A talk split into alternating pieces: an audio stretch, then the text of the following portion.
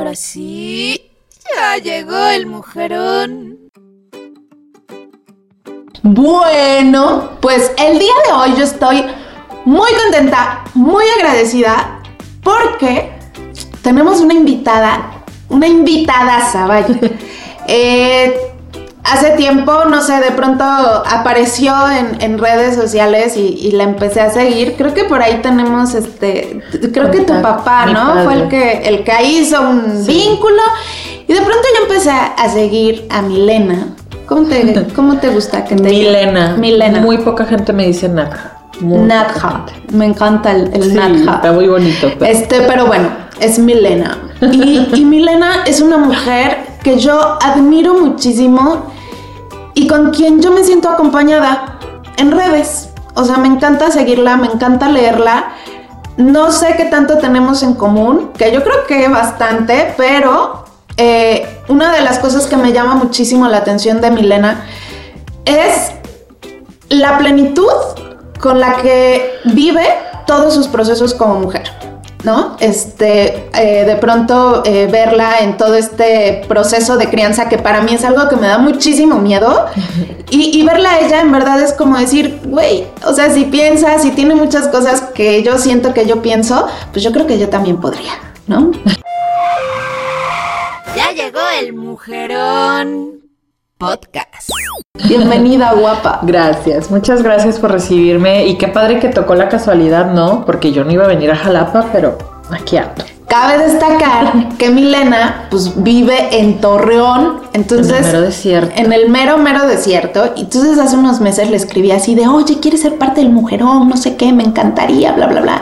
Y pues la idea es que eh, fuera una entrevista por Zoom, ¿no? Y de pronto me dice, oye, pues llego a Jalapa en enero. Y fue así como, sí, qué bonito.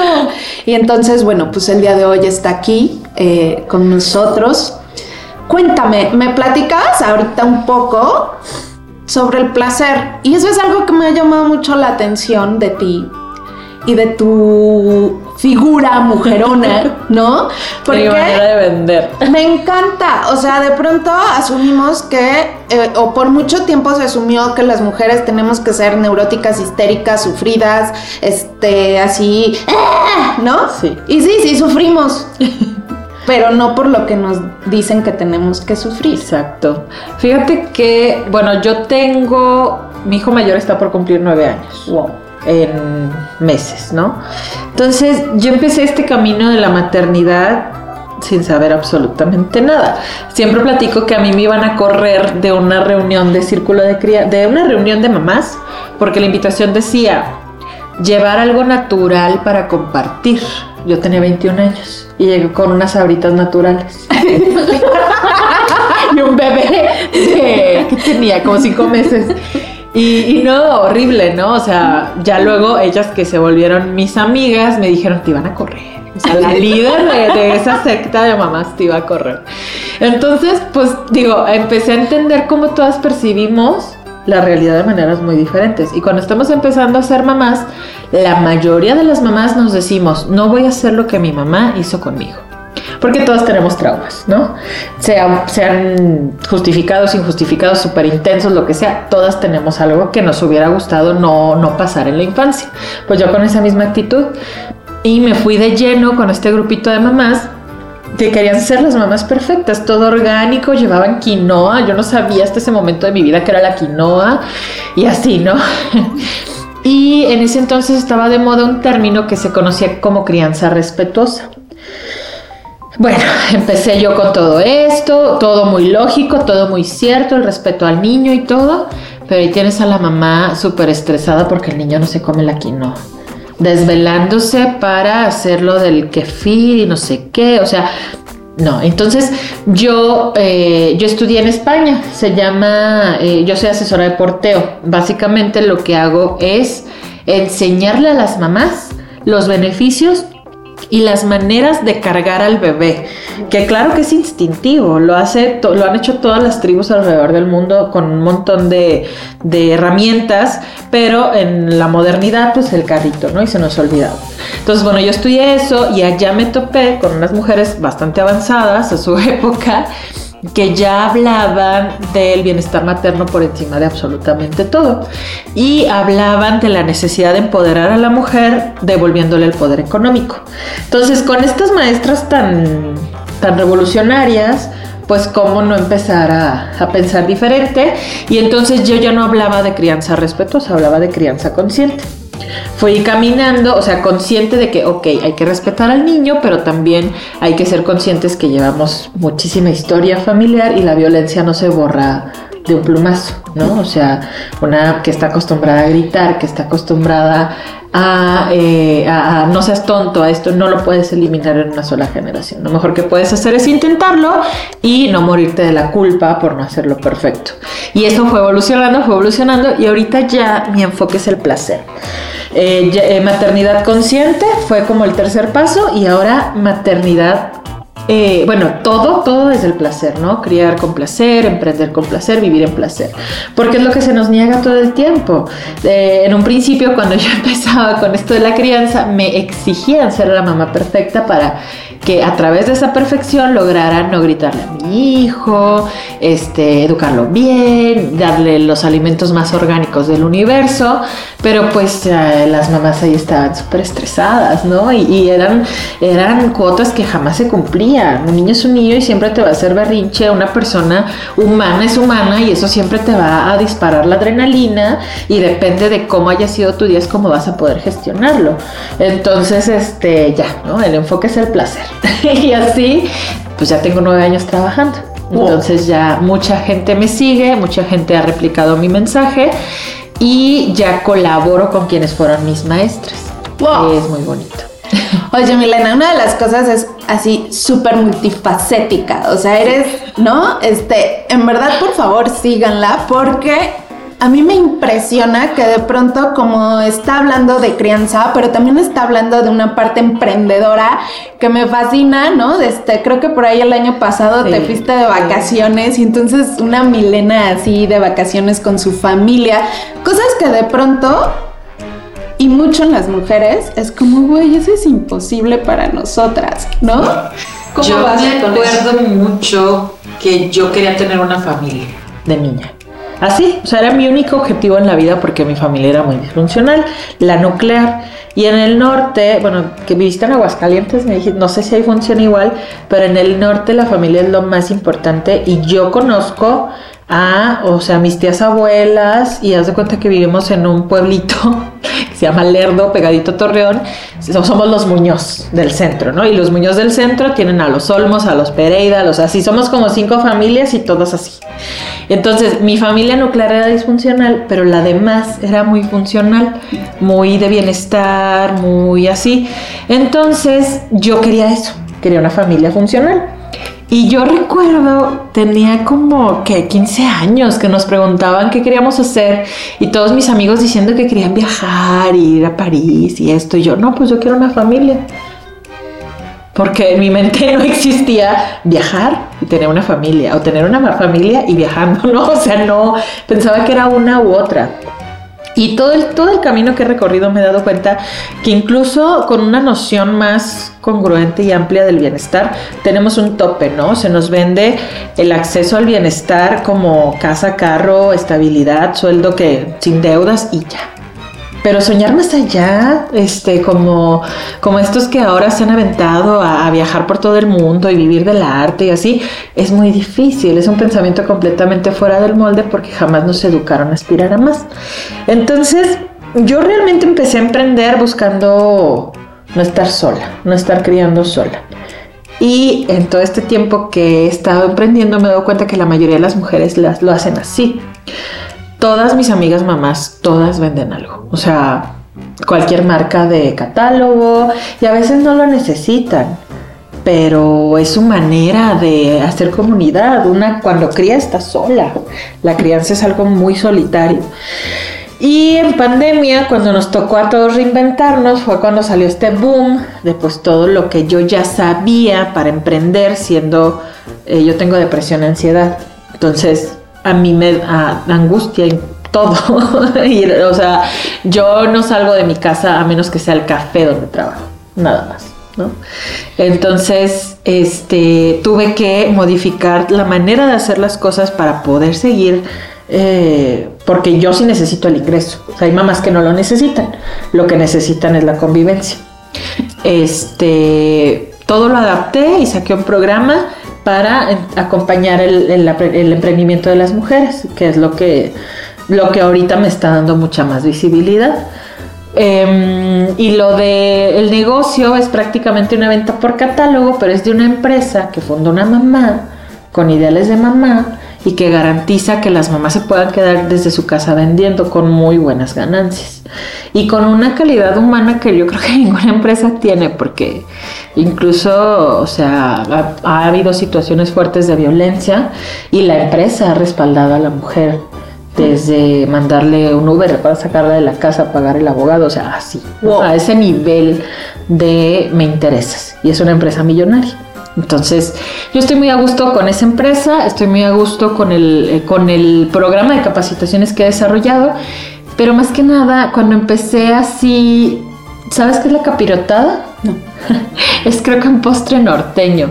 Es un montón de pan viejo eh, horneado con un chorro de dulcecitos y miel y lechera y mermelada. O sea, capirotada es una mezcla de todo.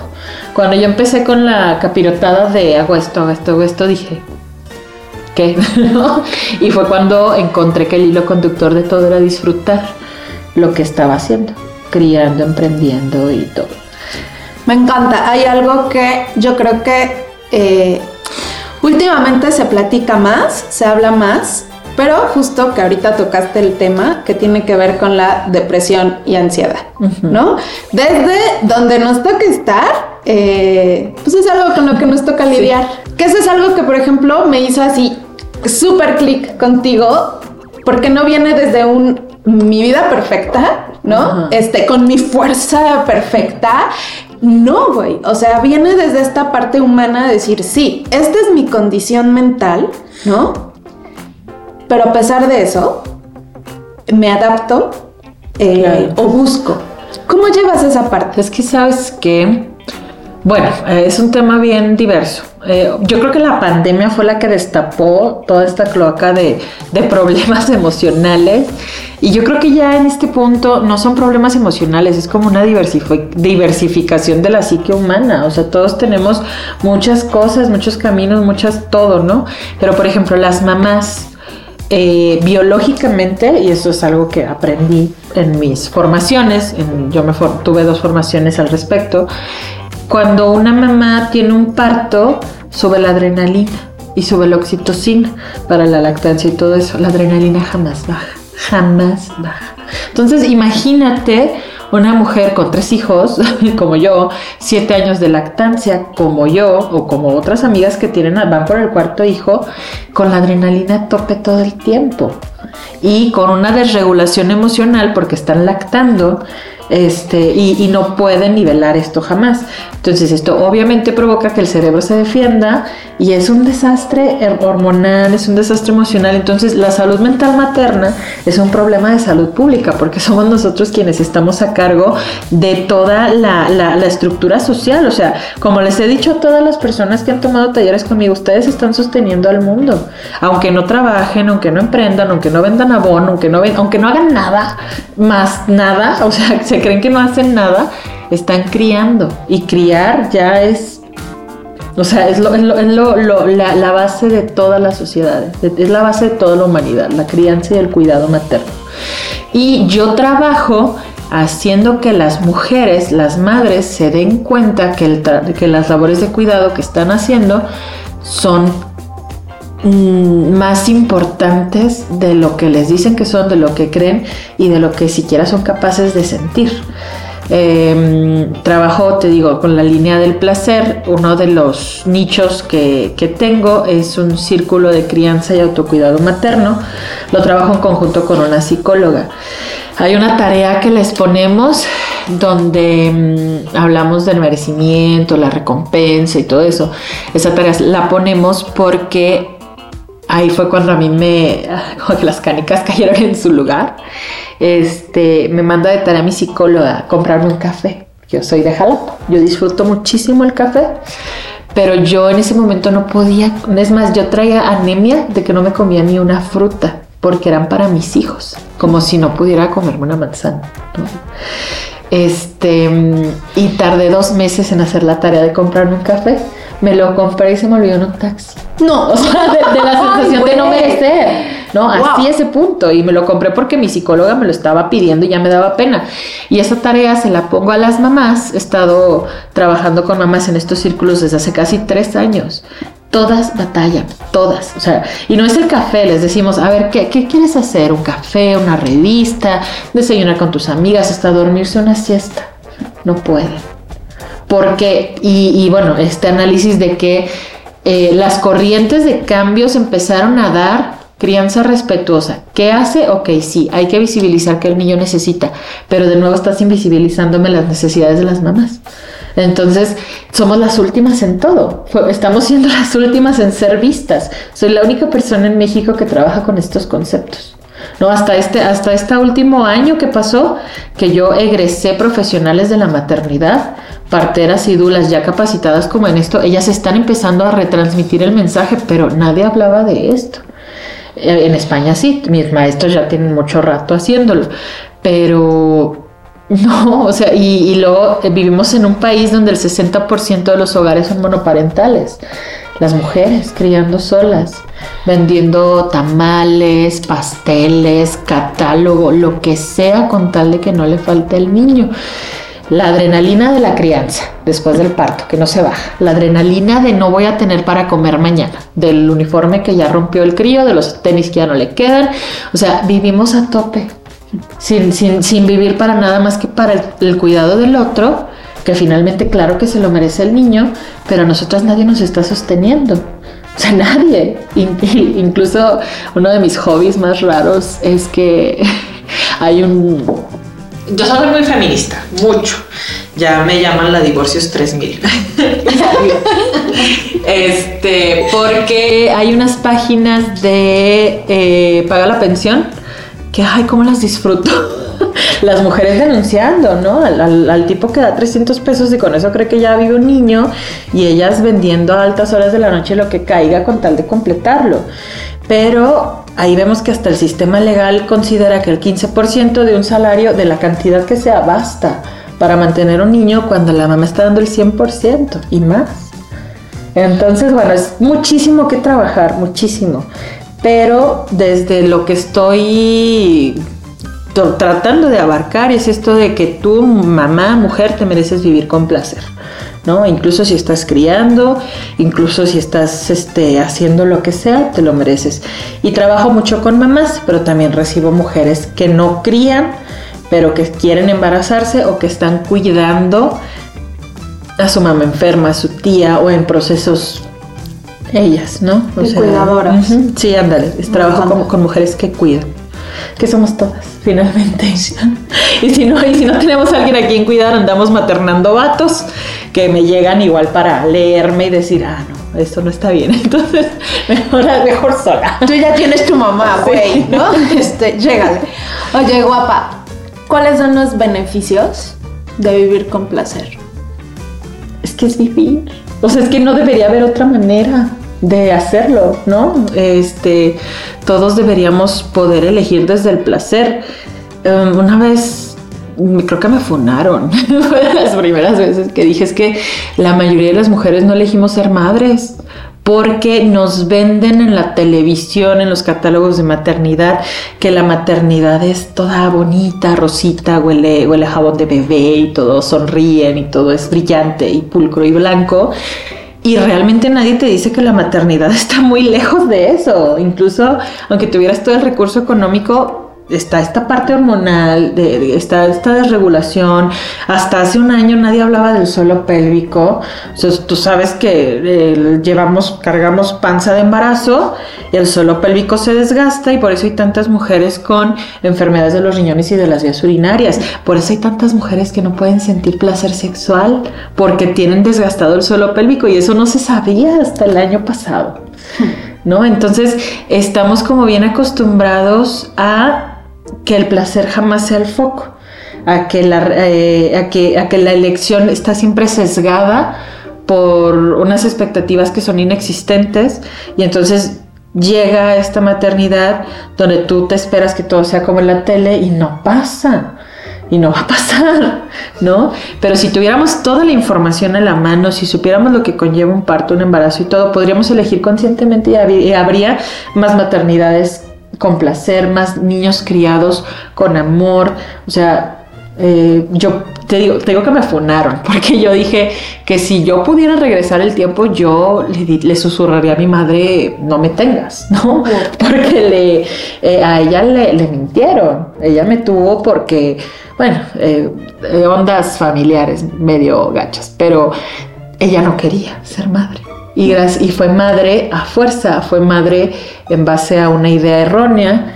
Y tengo tres, dos hermanos, somos tres todos estamos bien dañados. Yo como mujer he tenido como mis procesos, pero ellos que son hombres tienen menos acceso a, todo. Nosotras tenemos comunidades y tenemos estos espacios para hablar de esto. Incluso no tengo dinero, mi hijo no tiene leche, publico en un grupo de Facebook, vendo algo y saco para eso. Los hombres no. No, no, no, no saben construir comunidades, no se los educó para eso. ¿Cómo construyes tu feminidad? construyendo nuestra feminidad. Ahorita en este momento, después de no ser mujer y ser madre durante tanto tiempo, porque era solo madre, no era individuo, no era mujer, no era persona con sueños ni aspiraciones, ahorita me encanta eh, hablar y escribir. O sea, realmente por eso tengo tanta, tanto vómito verbal, por eso las fotos tan irreverentes, por eso, porque me gusta mucho cómo me nutren las otras mujeres y las experiencias de otras mujeres. Yo creo que eso es lo que me ha devuelto la sensación de ser persona, de ser individuo y de ser mujer, la comunidad, la comunidad femenina. Porque así individualmente, no. No, no, no. Todo ha sido colectivo. Y eso es lo que me hace sentir más, más femenina, ¿no? estas redes que tejemos entre mujeres que son tan intensas. ¿Qué es exactamente todo lo que haces? Mira, empecé con los pañales, o sea, vendo pañales de tela. Duré mucho tiempo solo vendiendo yo sola. Bueno, perdón, valga la redundancia, vendiendo solamente yo. Este, mm, la dueña de Copipo, de la marca, es muy, muy amiga mía. Y estuve a punto de salirme porque yo tuve crisis suicidas muy fuertes. Eh, yo creo que ya, o sea, ya llevaba arrastrando tres depresiones postparto, estaba al borde de la psicosis puerperal, o sea, muy, muy fuerte. Y le dije, ¿sabes que ya no puedo? Ah, ahí, está el negocio, ya me voy. Me dijo, no, a ver, espérate, ¿qué necesitas para que no te vayas? Por eso yo no me salgo de esa empresa, porque realmente me han sostenido de muchísimas maneras cuando yo no podía más. Y le dije, no quiero nada, o sea, es que no, no quiero nada. Me dice, ¿quieres que alguien te cuide? Y fue cuando me mandó con quien estoy ahorita a, a, a Guadalajara, Tlaquepaque. Ella es mi madre, le, le llamamos y ella me cuida a mí, yo cuido a las mías y así, ¿no? O sea, eh, yo estaba sola y el estar sola pues no me servía de nada.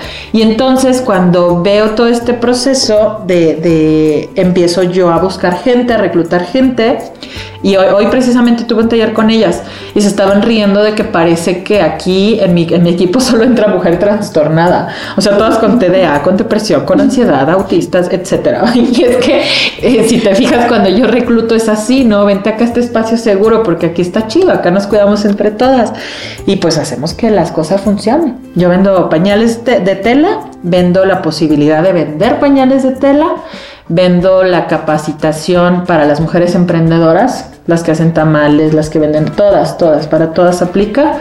Vendo este, los círculos de crianza y autocuidado materno, asesorías privadas de, de, todo esto. Y fíjate, lo de porteo, que fue lo que me abrió las puertas a todo esto de bienestar materno, este año lo suspendí porque traigo crisis muy fuertes de ansiedad y el contacto me angustia mucho, entonces lo, solté. Y eh, ya por último los juguetes para mamá, que eso lo hago nada más porque me da muchísima alegría hacerlo. Esos me encanta. Casi ni le gano, pero son muy divertidos. Pero, vale la pena completamente. Y aparte como que reafirma todo esto de que te mereces cualquier fregadera que se te ocurra. o sea, gasta en esto y, no hay vuelta y es placer. Sí, es placer. Así es. Con todas sus letras. Bueno, y también escribes. Ay, sí, te digo. Soy, yo tengo cuatro años escribiendo una columna en Milenio. Eh, para Milenio Laguna y se llama Criando Conciencia y es donde todo esto que tú lees yo lo, lo vuelco y casi siempre les pregunto de qué quieren que hable hoy, de los papás que no dan pensión y de esto y ahí estoy, ¿no? Y, lo que me gusta es eso, transmitir las experiencias de otras madres, eh, vivencias. Les digo, ustedes ya no saben de quién hablo, no soy yo nada más, son todas ustedes. Y aparte soy poeta, tengo un libro que ya está en preventa y que sale el siguiente año. Eh, se llama Poesía Doméstica y trata, yo creo que mi padre me colgaría, mi padre es escritor y él es muy academicista y a mí me gusta la idea de que pues todo es poesía, ¿no? todo es arte, todo es una experiencia humana que es digna de ser transmitida. Entonces no creo que vaya a estar muy, ac- muy acorde a lo que él espera de mi hija de escritores, pero bueno, ahí está. Guapa, yo te quiero dar las gracias. No solamente por todo lo, este, por llegar hasta acá, por, por toda esta coincidencia genial, ¿no? De poder vernos cara a cara. Sí, es un gran regalo. Pero también te quiero dar las gracias por atreverte, por ser esa persona que sin conocernos, en muchos momentos has generado un montón de inspiración en mí y ganas de seguir. Gracias. Yo soy bien llorona. Este, Yo tengo mucho para llorar. gracias por tu chamba, porque pues bien pudiste haber decidido ser una mamá Normal. normal. De quinoa. De quinoa, ¿no? O de gritos histéricos descontrolados. Y de pronto perseveraste, te atreviste y en verdad no sabes lo increíble que es poder ver y decir, güey, sí hay otra forma de vivir, de concebir eh, vida y de concebirnos a nosotras mismas. Nada más, si van a hacer algo que lo hagan con placer. Ya mucho nos han quitado. A las mujeres no se nos permite el placer. Entonces, de a poquito en poquito, yo les digo a mi, a mi gente, duerme una siesta. Es un placer que, sí- que nos negamos todo el tiempo. Duerme. Deja el celular a un lado, no respondas, no, no vendas y ve una serie, una hora de atención completa a tu película sin estar estresada porque tienes que vender o responder. Eso es placer. Vete dando poquitas dosis hasta que ya sientas que te mereces al mundo. ¿Vives con placer hoy? Vine para acá a pesar de que estaba muy cansada. Me asusté mucho con las vueltas, pero siempre sé que hablar de mi trabajo me hace muy feliz. Entonces dije, no, voy a... Vamos, llévame. Y a mí me hace muy feliz que, que estés aquí. Muchísimas gracias. gracias a ti por recibirme. Síguenos en arroba mujerón punto podcast. Nos encontramos la próxima semana.